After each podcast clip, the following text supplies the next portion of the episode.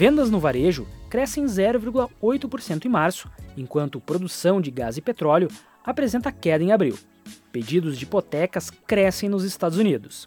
Olá, trader! Seja muito bem-vindo ao Por Dentro do Mercado, o podcast diário da Nelógica. Você confere agora os acontecimentos e dados econômicos que estão movimentando o mercado financeiro nesta quarta-feira, dia 17 de maio. Vendas no varejo crescem 0,8%. Em março de 2023, o volume de vendas no comércio varejista cresceu 0,8% frente a fevereiro, na série com ajuste sazonal. A média móvel trimestral foi de 1,5% no trimestre encerrado em março. Frente a março de 2022, o comércio varejista avançou 3,2%, acumulando alta de 1,2% nos últimos 12 meses, e também de 2,4% no ano. Construções de moradias iniciadas nos Estados Unidos aumentam em 2,2% em abril ante março. As construções de moradias iniciadas nos Estados Unidos tiveram alta de 2,2% em abril ante março, ao ritmo anualizado de 1,401 bilhões de unidades. O indicador de março foi fortemente revisado para baixo, de 1,42 milhões para 1,37 milhões. Produção de petróleo e gás no Brasil cai 12,1% em abril versus março, aponta a ANP.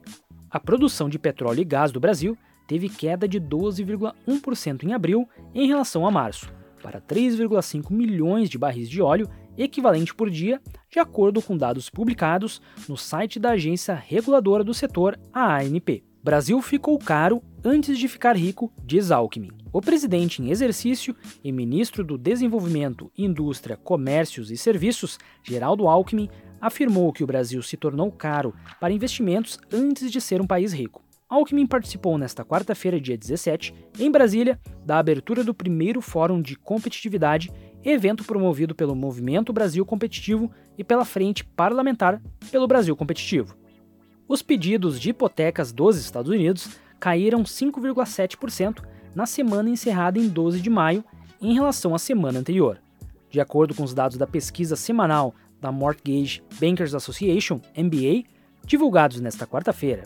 Em uma semana, a taxa fixa de juros de 30 anos das hipotecas saltou 9 pontos bases para 6,7%, o nível mais alto em dois meses. O preço médio de novas moradias nas 70 maiores cidades da China teve alta de 0,32% em abril ante março, segundo cálculos do The Wall Street Journal baseados em dados divulgados pelo Escritório Nacional de Estatísticas.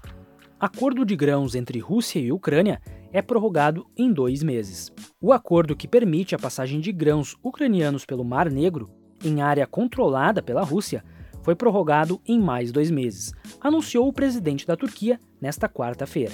O turco atuou na intermediação entre as partes, assim como a Organização das Nações Unidas. Destaques do mercado: o Ibovespa sobe com o mercado de olho nas ações da Petrobras e desdobramentos do novo arcabouço. O Ibovespa abriu em alta nesta quarta-feira, com o mercado repercutindo os dados do varejo, que mostraram um avanço de 0,8% em março na comparação mensal. Além disso, agentes financeiros também acompanham a mudança na política de preços da Petrobras e votação de urgência do arcabouço fiscal. Às 14h16 da tarde, o Ibovespa subia 0,97%, cotado aos 109.246 pontos, enquanto o dólar futuro é negociado com queda de 0,25% a R$ 4,95 aproximadamente. Paraná confirma audiência pública para discutir privatização da Copel.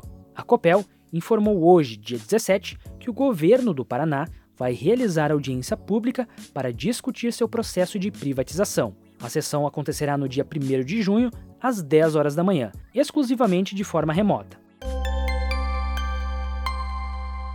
Você pode conferir essas e muitas outras notícias na sua plataforma Profit Pro.